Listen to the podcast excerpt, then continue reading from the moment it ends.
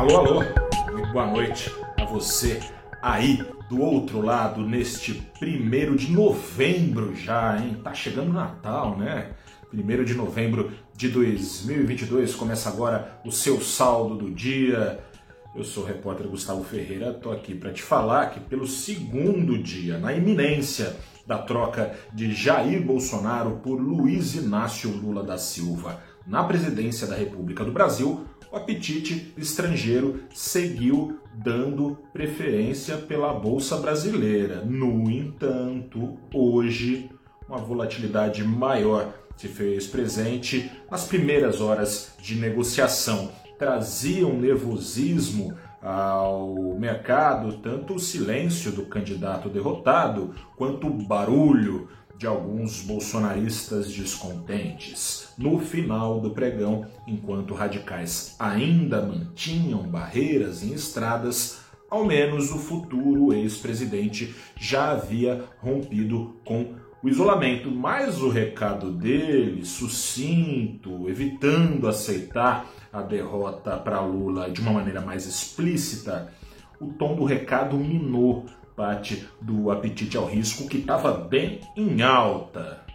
Porque antes de o próximo ex-presidente virar público, ações apresentavam um maior ímpeto com o seguinte gatilho. Foi confirmado no entrar da tarde que Geraldo Alckmin, vice-presidente eleito, será o coordenador da transição do novo governo. Os trabalhos devem começar depois do feriado na quinta-feira, conforme alinhavado com o ministro da Casa Civil, Ciro Nogueira, que por parte do atual governo vai coordenar essa transição. No fim das contas, em desaceleração, o Ibovespa fechou ainda assim em alta de 0,77%, já o dólar também reduzindo o passo, caiu 0,91%, caía mais antes, desacelerando 0,91% a R$ 5,12.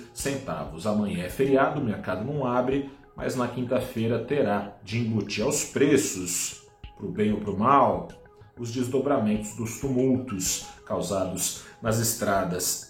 É improvável o sucesso desses motins que pretendem um golpe na, democracia, na democracia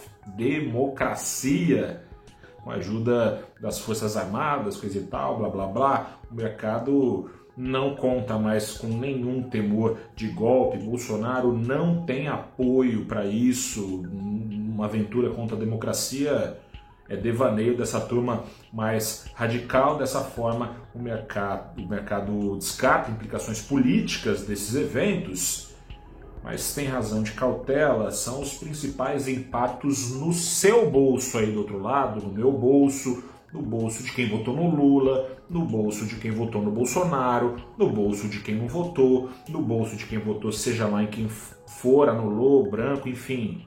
Esse é o impacto é, no radar do mercado, que depende da inclinação ideológica do brasileiro que será afetado. O desabastecimento já é um risco palpável. As associações de classe hoje, de variados setores, pediram socorro a Bolsonaro, pedindo que ele interceda de maneira mais enfática contra esses atos dos seus de parcela dos seus apoiadores, que Bolsonaro interceda em nome da normalidade. Caso perdure a desordem, balbúrdia, baderna, escolha aí a palavra, o caminho é mais inflação, inescapavelmente. Quanto mais escassos, mais caros ficam, por exemplo, alimentos, remédios.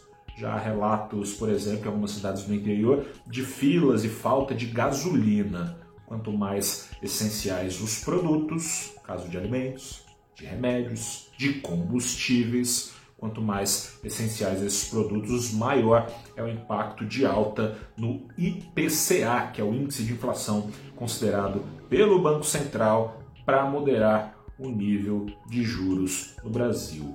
Ou seja, quanto maior for o tempo de duração desse caos protagonizado por esses baderneiros que não respeitam a soberania popular, que ficou implícita nas urnas, maior será o impacto no seu bolso, maior será o impacto nocivo para a trajetória de inflação e de juros e, portanto, pior será para o andamento do mercado de risco brasileiro. Tomara que quando eu voltar a falar com você na quinta-feira a situação já esteja normalizada. Tomara.